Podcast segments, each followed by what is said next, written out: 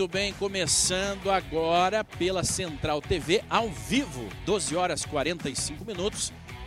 Uma boa tarde a você. Danilo Ribas, seja bem-vindo. É um, com muito prazer que estou aqui na bancada, meus queridos da bancada. Uma excelente tarde aí para você, nosso telespectador e internauta que nos acompanha. Shemuel Zakai. Boa tarde, Shimon. Boa tarde, Danilo. E a todos que nos acompanham pela Central TV.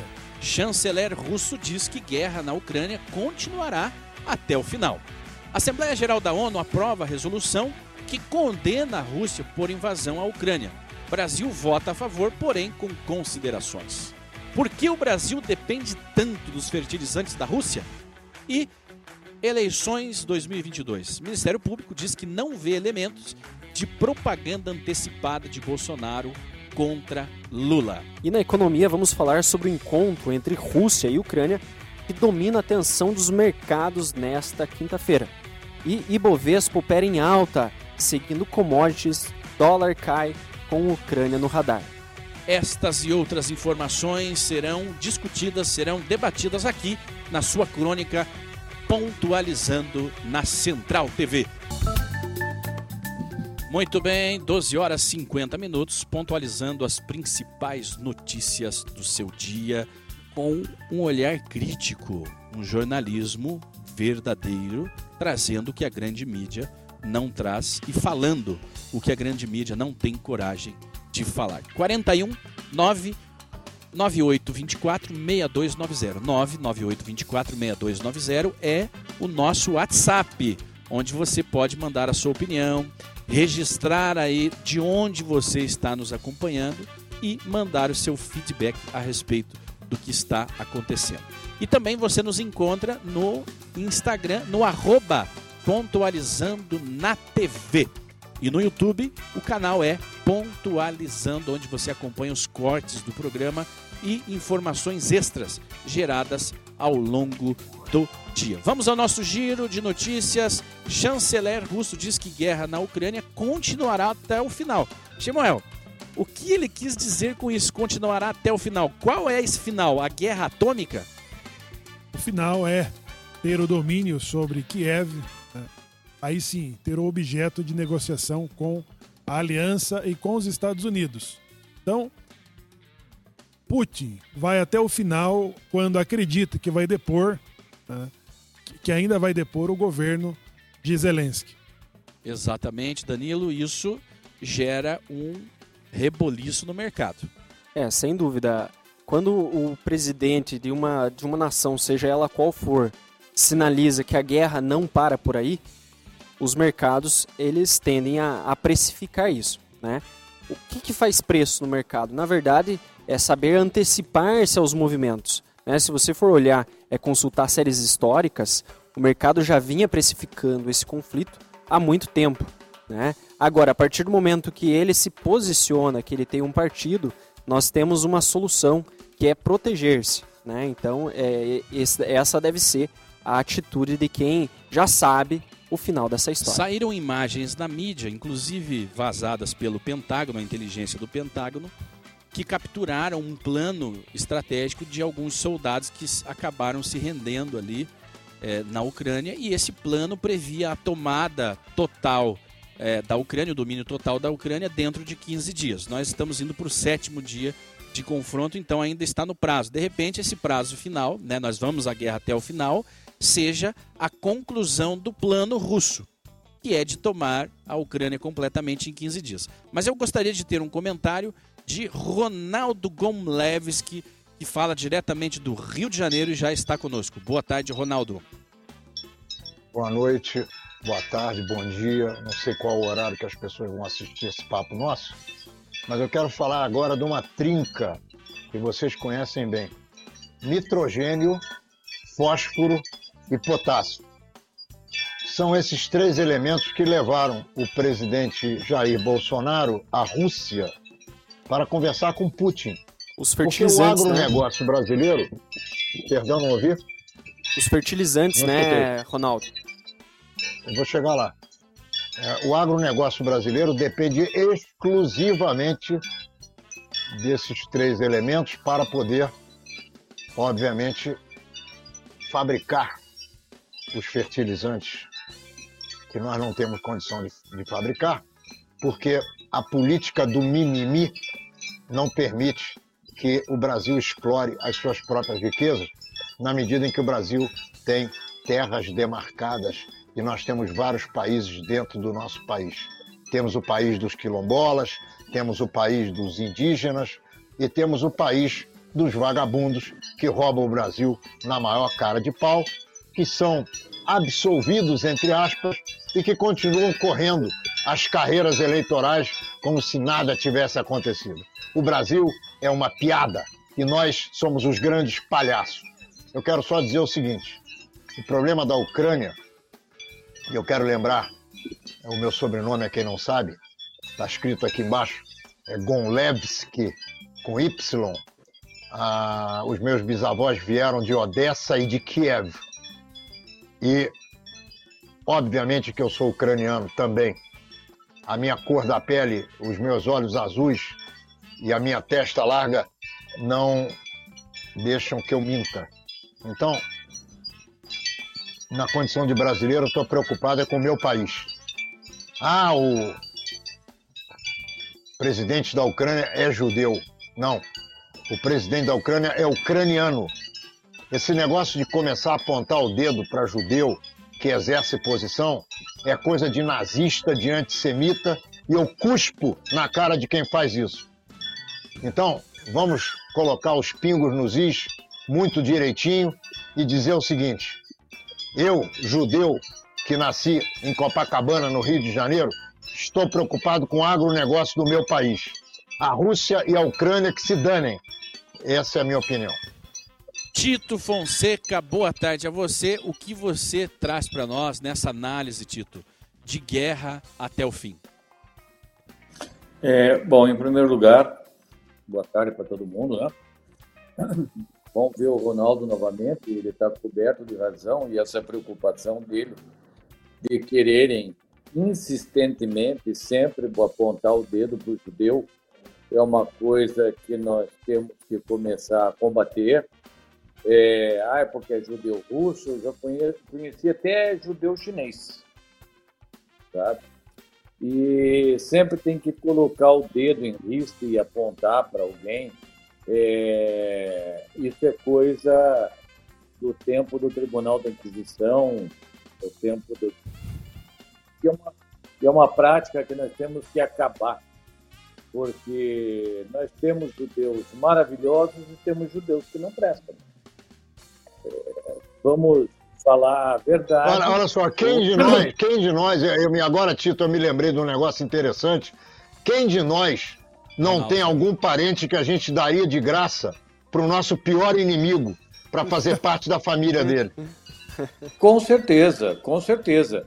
É isso que eu ia falar. Nós temos judeus maravilhosos. Nós temos um Albert Einstein de um lado e temos do outro lado um Marx. Né? Mas isso é inerente do ser humano, isso não é, é condição de raça.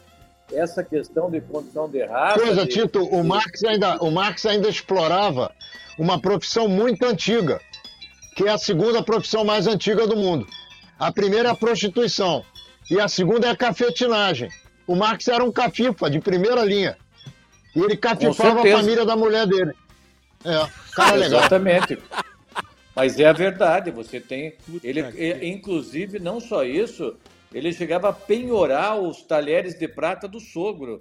Ele ia na casa do sogro almoçar, jantar, coisa e tal, passava os talheres, botava no bolso e depois ia penhorar e depois o, o, o sogro tinha que ir lá buscar os talheres.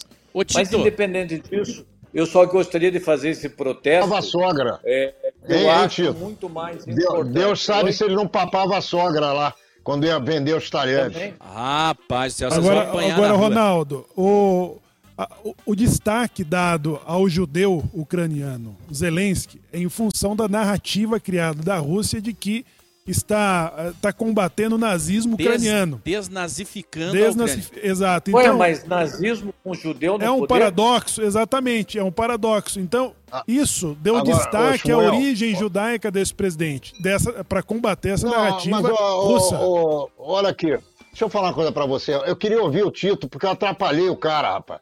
Vamos deixar ele falar logo depois, Shmuel. Não, atrapalhei. É, logo depois que você acabar de falar, Tito, eu quero comentar essa questão é, do, do, da Rússia estar tá colocando o dedo, mas não é só a Rússia, não. É...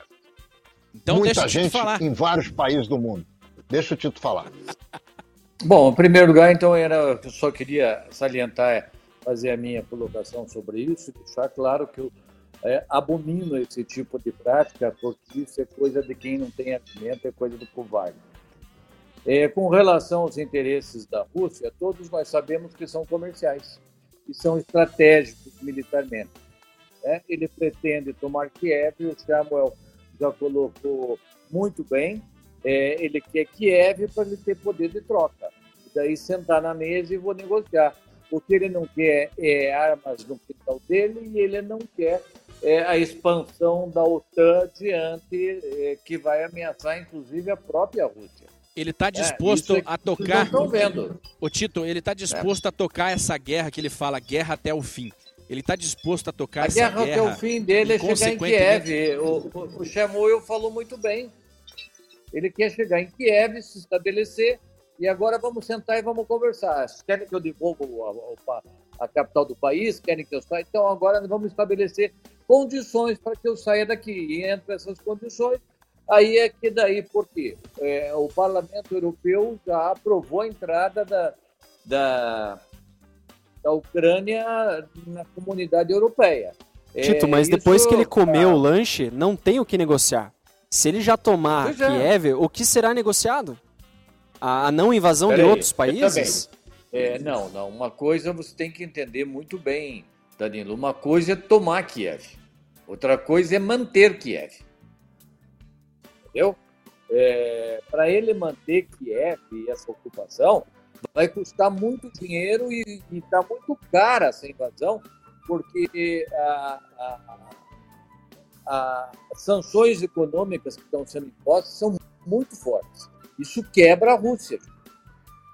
Não, e, mas então, é exatamente é, esse o, o argumento Tito, pensa, que eu quero. Ele não pensa ficar em Kiev.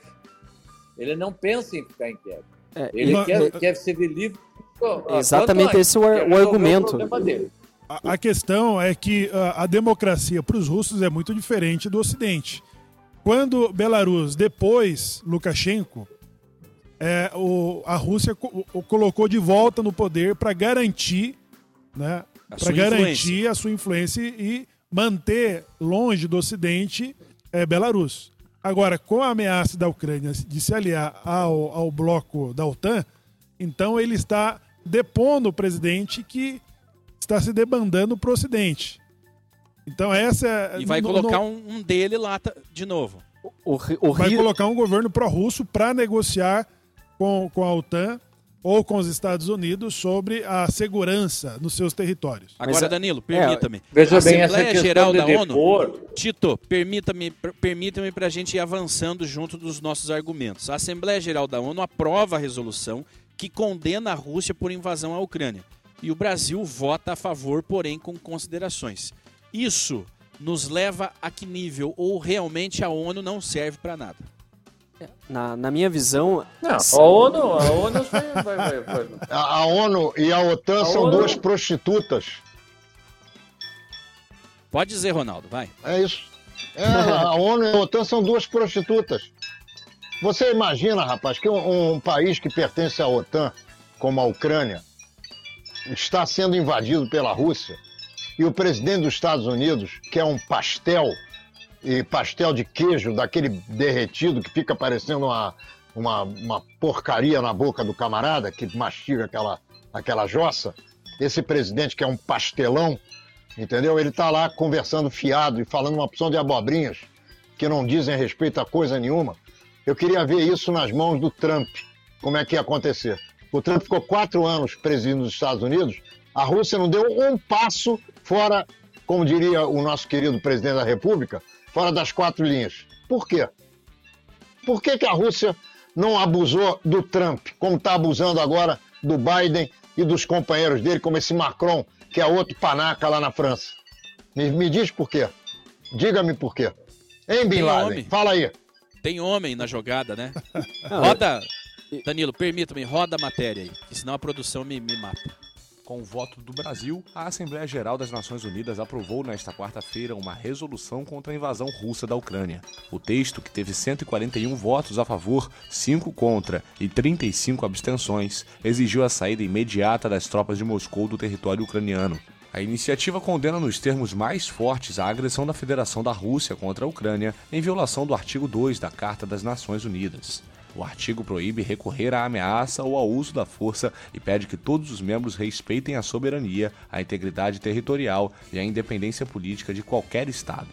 Now, at more than any other point in recent history, Agora, mais do que em qualquer outro momento da história recente, as Nações Unidas estão sendo desafiadas. Se as Nações Unidas têm algum propósito, é impedir a guerra, é condenar a guerra, parar a guerra.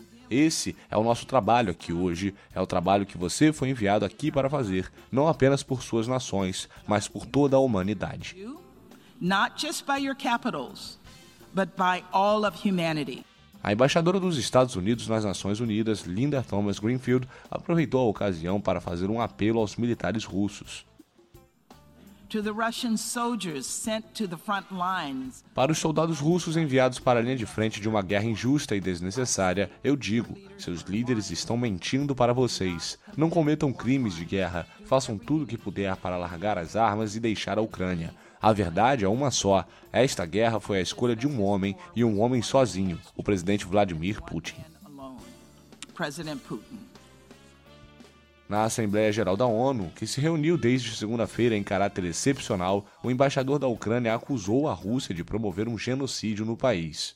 Moscou começou há sete dias uma ofensiva militar em várias frentes na Ucrânia. Os russos alegam segurança entre os motivos para invadir o país vizinho, que deseja fazer parte da OTAN. De acordo com as Nações Unidas, mais de 350 civis foram mortos até agora no conflito. Muito bem. São três pontos que eu gostaria de trazer aqui para a nossa bancada analisar: direito a ter soberania. Eu acho que a ONU serviria para garantir isso a um país né, que faça parte da ONU. Independência e escolhas políticas.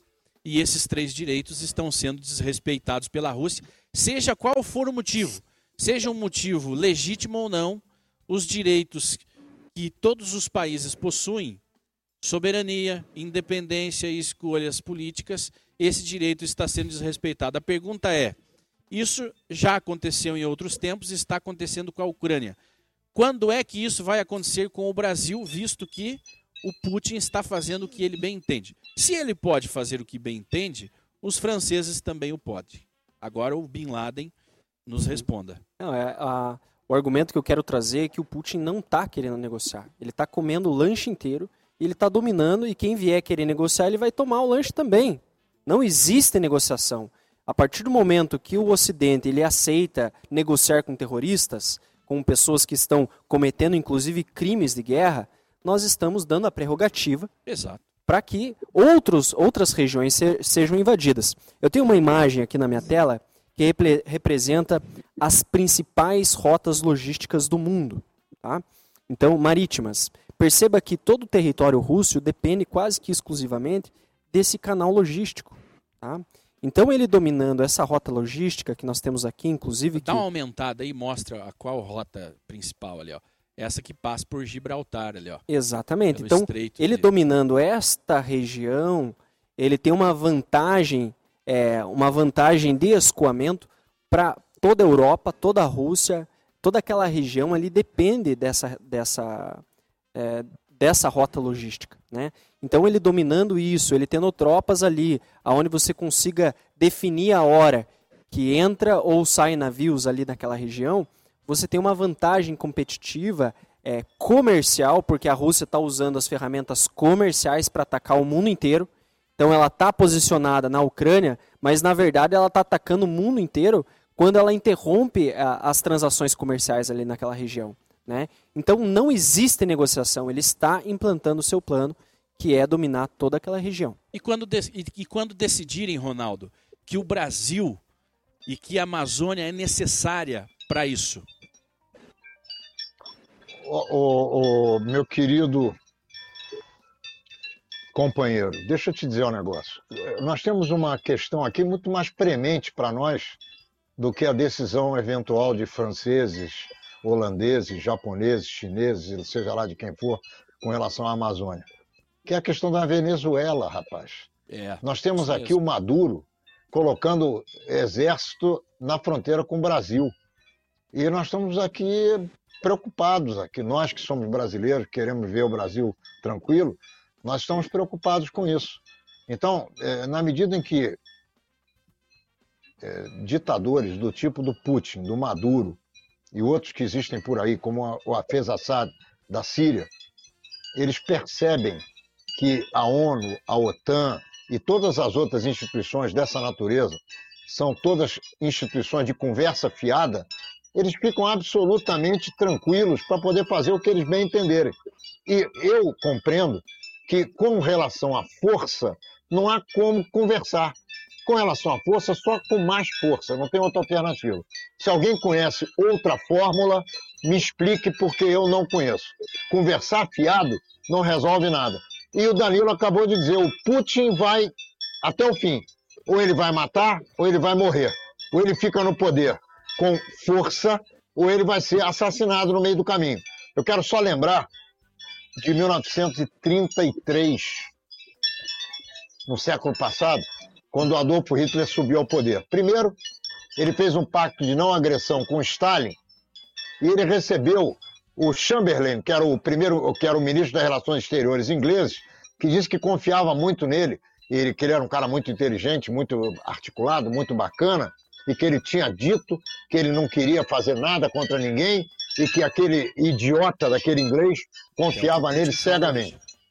E aí vai ah, o, o- o- o Stalin e através do, do Molotov, que era o seu ministro das Relações Exteriores, faz um acordo com Ribbentrop em nome do Hitler e eles têm um pacto de não agressão.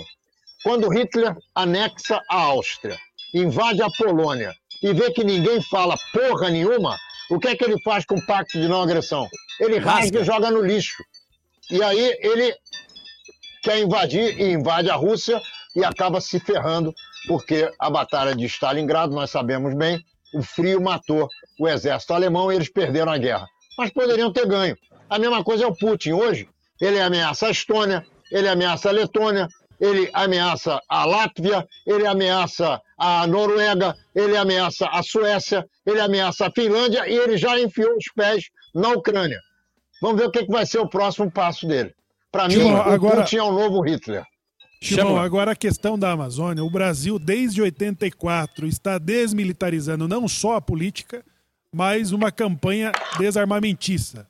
Né? O, o, a- o plebiscito né, de que votou pelo não desarmamento da população foi superado pelo Estatuto do Desarmamento do presidente Lula.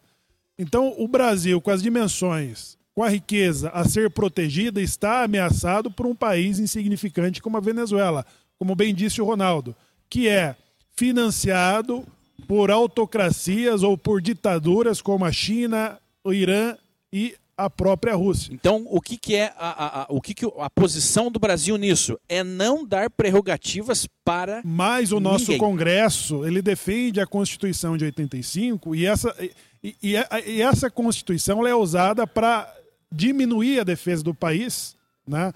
É, porque viveu no que eles chamam de uma ameaça política do regime militar. Então não está só desarmando o Brasil é, na questão de defesa ou, ou até de ofensiva, mas é um desarmamento político que começou em, do político, porque olha a ameaça de que o Bolsonaro representa para cada general que ele indica para as pastas. Então, a, a nossa política ela está numa campanha desde 84 de desmi- desmilitarização no contexto genérico, generalizado. É, Danilo, o, um minuto. O, o cenário político é, brasileiro ele precisa ser enfraquecido. Por quê? O Brasil é o celeiro do mundo.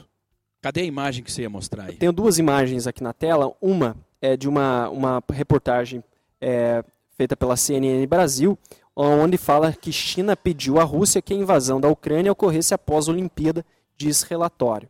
A segunda imagem que eu quero mostrar é o poder econômico da China é, em relação aos Estados Unidos, as suas relações comerciais e o quanto o quanto ela, é, ela domina nessa região. Você consegue dar uma levantadinha, Danilo? Não tem como. Teria que tirar o, a tarja ali. Isso, Aí- olha aí. Então, é, percebam que grande parte do território já está sendo dominado pela, pelas, pela, comercialmente pela China. Fala, Ronaldo, temos, temos, temos um minuto para ir pro comercial. Pode falar. É, tri- é 30, se- é 30 segundos só. Vamos lá. Não, não vamos esquecer da China em relação a Taiwan.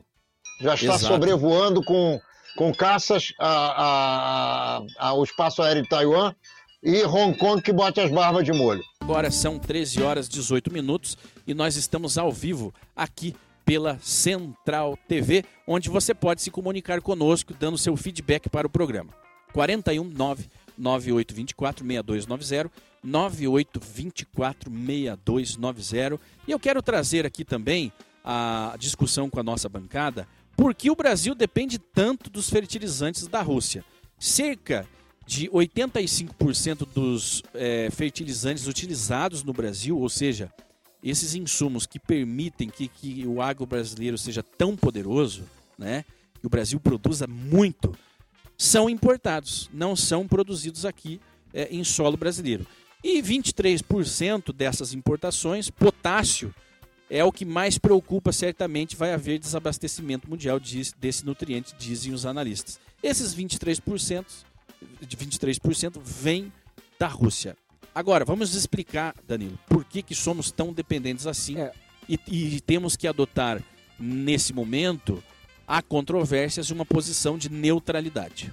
É, eu, eu acredito que eu tenho uma imagem aqui na minha tela que mostra quem são os principais fornecedores de, é, de fertilizantes para o Brasil. Tá? Então, o primeiro lugar com 23% é Rússia, terceiro lugar China, quarto lugar o Marrocos. Perceba que é, praticamente metade da, da importação dos fertilizantes depende de parceiros russos.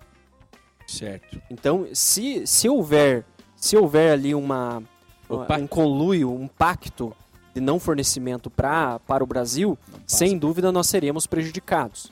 Né? Então, hoje o Brasil ele depende, só no ano passado teve um aumento de 7% na necessidade de fertilizantes Coloca o GC, meu filho. na necessidade de fertilizantes. Então, é, esse insumo, com, com a baixa produtividade, é, com a necessidade de estiagem, possíveis estiagens aqui no território brasileiro, é, podem montar um cenário de crise de alimentos. né? Então, você tendo hoje uma das principais, é, um, um dos principais insumos que fazem com que o Brasil tenha lucro na sua balança comercial, né, um superávit, como é chamado, é, depende basicamente do agronegócio brasileiro. Tito e Ronaldo, nós estamos pisando em ovos, porque por um lado, o Brasil deveria se posicionar contra a invasão russa, como fez, né, na ONU, mas a ONU não fede, não cheira. E por outro lado, nós Ah, temos que- aí você está enganado. A ONU fede. A ONU fede. E por outro lado, nós temos a dependência aí de, desse mercado. Pisar em ovos para um governo é muito complicado, Ronaldo. Ô, ô, ô, meu querido irmão, eu- o que eu acho é, é o contrário do que você está dizendo. Nós não estamos pisando em ovos. Eles é que estão pisando nos nossos ovos. Infelizmente.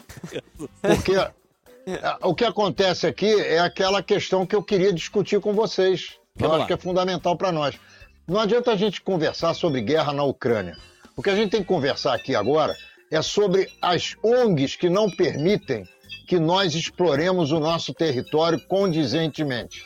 Nós temos vários Brasis dentro de um Brasil, eu já acabei de falar sobre isso. São indígenas, são quilombolas. Preservar território brasileiro para camarada que anda de calça jeans, que anda de camisa Lacoste, que fuma cigarro com, com esses cigarros da moda aí, que eu não sei quais são, ministro. Cigarro com que sabor. Cigarro existe mais por aí. É, cigarro com sabor de cocô, não sei o que, que, que, que cigarro que esses caras fumam. E, e- andam é, de bota comprada no México, no- nos Estados Unidos. Não, meu irmão, isso aí é conversa fiada, rapaz. Ah, o índio quer ser índio? Tá legal. Ele pode ser índio no, no meio do mato, mas ele não vai atrapalhar aqui o agronegócio brasileiro. Porque, no final das contas, ele fala português, ele tem, se quiser sair do Brasil, um passaporte igualzinho ao teu, igual ao meu. Se ele quiser ficar dentro do Brasil e votar, ele tem carteira de identidade, ele tem tudo. Então vamos acabar com essa conversa piada, entendeu? Ah, o cara é quilombola, ele é bisneto de um camarada que foi escravo. Tá bem. Vamos dar condições a ele de estudar, vamos dar condições a ele de fazer o negócio dele, vamos dar condições a ele de ser funcionário público e vamos integrá-lo à sociedade e parar com essa fanfarronice, essa palhaçada que é esse negócio de dividir o Brasil por uma porção de grupos, como se o Brasil fosse ainda é, do tempo das capitanias hereditárias. É isso que eu tenho para dizer a respeito. Tito Fonseca, Bolsonaro tem conseguido exercer esse papel né, de diminuir essa separação dentro do Brasil? Veja bem, o Ronaldo, mais uma vez, está com toda razão. O nosso problema maior já vem acontecendo há muitos anos, que é, é essa é, divisão do território brasileiro, essa criação de territórios indígenas, criação de território quilombola. Eles estão criando vários estados dentro de um estado. E amanhã depois é explodir esse estado maior e dividir. E isso é o projeto é, globalista de acabar com a independência do Brasil e a soberania do Brasil em cima da Amazônia. E por quê? É, não é a girafa, não é o rinoceronte e não é o ornitorrinco que tem na, na, na, na Amazônia. É justamente é o potássio, é o ouro, é o nióbio, é tudo isso que, que, que quem, principalmente os corsários tipo Lacron, estão de olho em cima. Nós temos potássio, nós temos potássio e potássio de melhor qualidade que o potássio que nós importamos da Ucrânia e que importamos da Rússia. Não podemos explorá-los por quê? Porque está dentro de uma terra indígena e as ONGs que estão lá e todo o movimento internacional lacrônico se derrubar uma árvore para explorar um pouco, um pedacinho de potássio para aplicar na agricultura ou na formação de pastos, onde os bois vão peidar e vão acabar com a camada de ozônio, aí o Lacron vai ter um chilique, o Olave da Alemanha vai ter outro, e, e, é, essa, e é essa questão, moça. Agora, o Brasil tem que dar uma banana. O Brasil tem que tá. dar uma banana é e ter força militar. Força militar é para poder é dar a banana. O Bolsonaro tem tentado fazer. Mas, de um lado, nós temos a agenda marxista internacional, representado por Lula. Já disse aqui, os, os discursos do Lula não são eles que escrevem, vem pronto da Europa, certo? Toda a agenda do PT, a agenda de Lula, a agenda da esquerda inteira para a América Latina vem da Internacional Socialista, da qual um dos representantes aqui, o José Dirceu, o Lula, você está entendendo? Jacques Temos Wagner. um STF completamente aparelhado, aparelhado. Eu, que, eu queria, queria te pedir para você fazer um comentário sobre a última do Lewandowski, que também deve ter vindo da Ucrânia, ah, igual meu tem, bisavô. Não, não tem nem o que conversar, né, Ronaldo? Agora Ontem. Ele, ele anulou com toda a última ação que existia correndo na justiça contra o Lula. O Lewandowski simplesmente acabou com ela sem nenhum fundamento jurídico legal escrito dentro das nossas leis. Simplesmente acabou. Ele aproveitou. Foi ontem isso. O, o, Foi ontem, quarta-feira de cinzas. Ontem, quarta-feira de cinzas. Meio aproveitou. feriado. Aproveitou Exatamente, a ressaca do brasileiro e a distração com a, com a guerra. É, eu não sou Eles não fazem nada de graça. Eles não fazem nada de graça. Tito, me permita. Me permita Oi? fazer um comentário. Eu não sou especialista no agronegócio, né, em plantações, etc., mas tive a oportunidade de conversar com um pesquisador da Fundação ABC, que é uma empresa aqui de, da região dos Campos Gerais. É, e ele me falou que Muito no Brasil séria, nós temos sinal nós temos muitos tipos de solo no Brasil, né? Varia de uma, de uma região para outra, nós temos a diferença no solo. E existe sim a necessidade de você ter uma especificação é, de fertilizante para aquela região específica, para que você possa aumentar a produtividade daquela região. Né? Então acredito que é, a deficiência do Brasil é justamente de ter uma tecnologia desenvolvida para atender essas diferentes tipos de solo, porque hoje é sabido que é feita uma recomendação de adubo para toda a extensão e não para aquela área específica. Danilo, né? Danilo, deixa eu só te colocar o seguinte. São três dados, três elementos fundamentais. NPK, nitrogênio, potássio e são os três, três, os três elementos fundamentais. Fósforo para o, o, o, qualquer tipo de adubo aqui na China, na Ucrânia, em qualquer lugar. Acontece o seguinte, que nós temos acidez do solo um lugar maior do que o outro, se, se corrige com ureia, que também vem lá da, da Ucrânia. É, é outra coisa, a, a, a, o, o, continente brasileiro, o continente sul-americano, se vocês verem, é um continente que ele vem da Europa e ele se move e bate com a outra placa tectônica do Pacífico, forma os Andes. E toda a nossa região é uma região de afloramento. Então eu vou mostrar aqui assim, ó, é, as placas estão vindo, aí elas batem assim e fazem assim. Cada dedo meu é uma camada, é um tipo de solo. No Brasil, como é uma região de afloramento, isso vem para cima e nós temos diferentes níveis, eh, eh, diferentes eh, estados de solo, diferentes tipos de solo em regiões muito próximas uma da outra, porque temos uma região de afloramento. Agora, tecnologia para isso, nós temos. Aqui na região dos Campos Gerais, nós temos, porque aqui é principalmente uma região de afloramento. E principalmente aqui nós temos uma das tecnologias mais sofisticadas do mundo. Não sei se você sabe disso, mas o cara da ABC vai te falar isso. O, a região dos Campos Gerais é líder em tecnologia mundial. Essa questão do hoje, as análises que as plantadeiras estão reguladas para, de acordo com a fotografia do solo, soltar os tipos de nutrientes por orientações de satélite. Não sei se você já sabe disso. Exatamente. Então, a nossa tecnologia é altamente sofisticada. O que nós precisamos é explorar as nossas jazidas. Isso é que nos impedem de fazer. Agora, se você for lá em Roraima, se você for lá é, no norte do Brasil e principalmente na região Amazônia, você vai ver ouro saindo de monte de lá, você vai ver nióbio saindo de monte de lá, você vê diamante saindo de lá, os montes, e indo para a Europa sem passar por lugar nenhum na alfândega brasileira. E é isso que eles querem. Eles são corsários. Sabe o que é corsário? Corsário é o pirata que age com a carta de corso dada pelo seu governo nada mais é do que o Lacron. O Lacron é o chefe de todos os corsários, porque Vagabundo. ele exige do Brasil uma, uma, uma coisa que ele não pratica lá na Guiânia, que é território dele, que é território francês e que é a Amazônia também. Chemuel, Ministério Público diz que não vê elementos de propaganda antecipada de Bolsonaro contra Lula.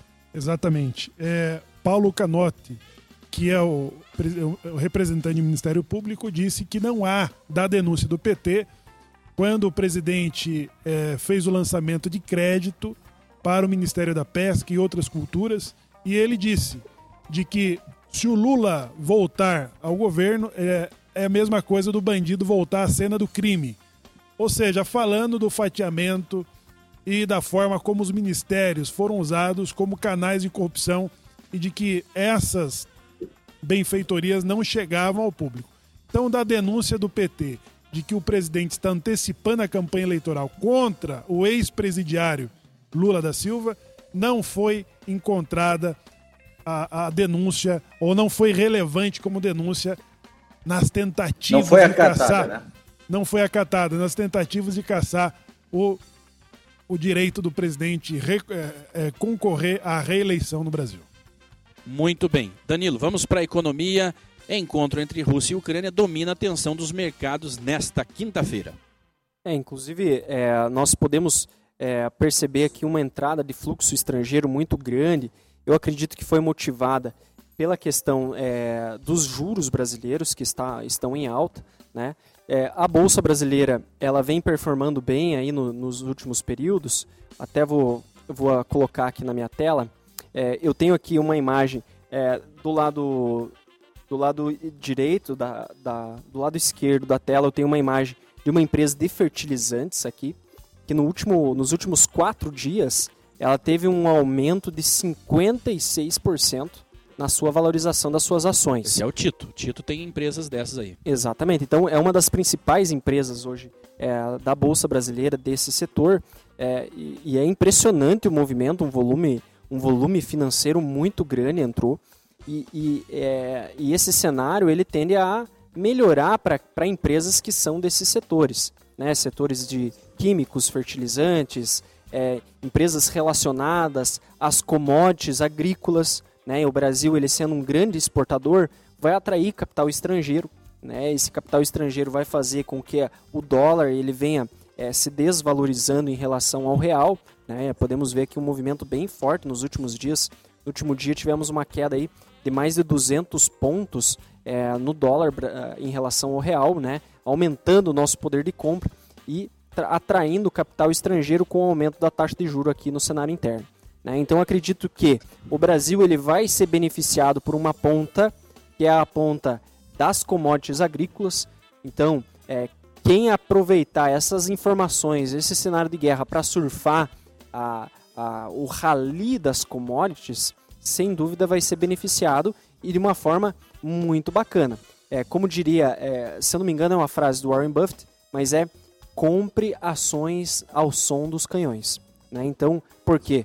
Porque esse é o cenário onde você tem oportunidades e pechinchas no mercado financeiro. Muito bem. Mais uma vez, mais uma vez é o, o campo tirando a vaca do brejo. O campo tirando a vaca do brejo. Sempre o campo. Então, por isso que o campo, o agro, tem que ser prioridade.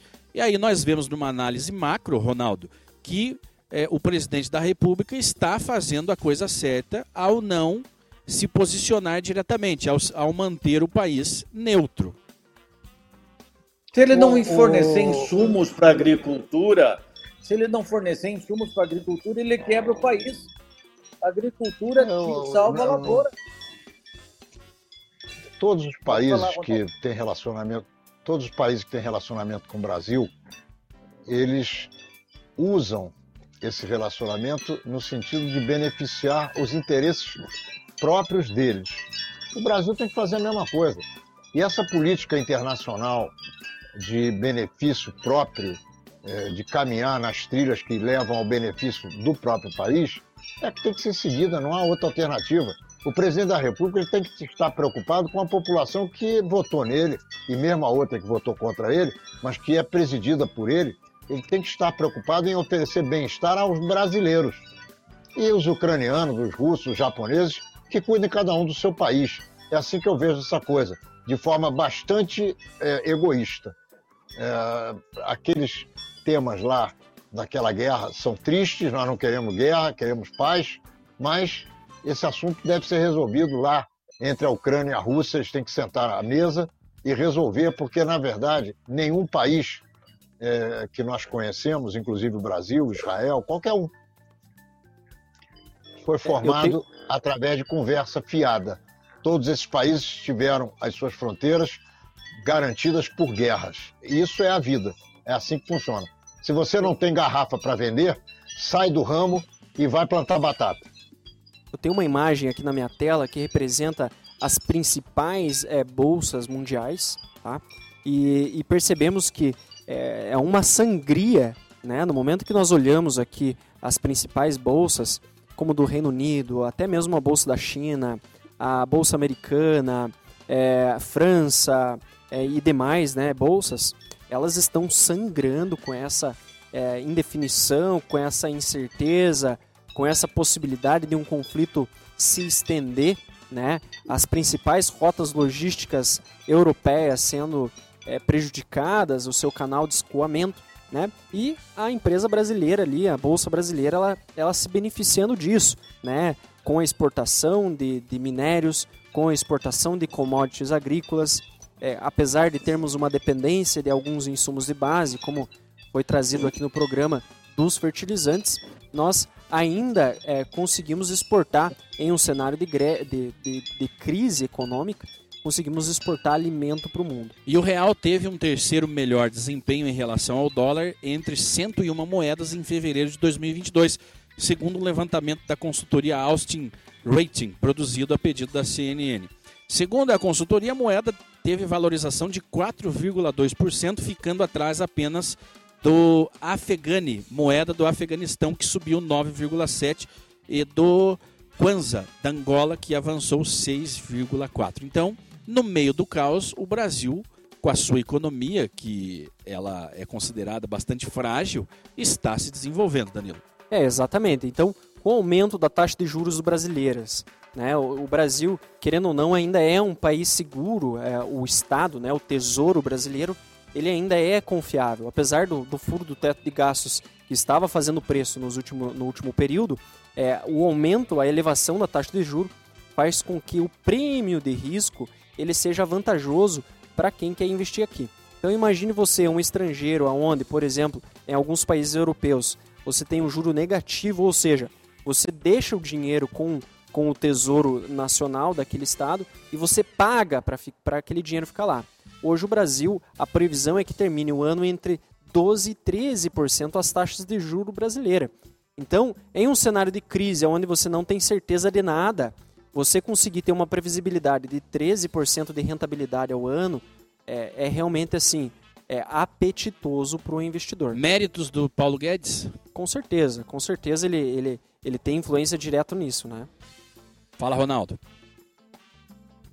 Em países onde por exemplo, nos Estados Unidos, quando se sobe os juros, lá a bolsa cai. E aqui é o contrário, porque vem, como vocês mesmos disseram, o volume de dinheiro que entra do exterior na bolsa brasileira é um negócio fantástico. E com esse, eh, com esse valor de remuneração mensal de 1% ao mês praticamente, 1 ponto alguma coisa, é um juros que eh, garante rentabilidade poucas vezes vista no Brasil e no mundo.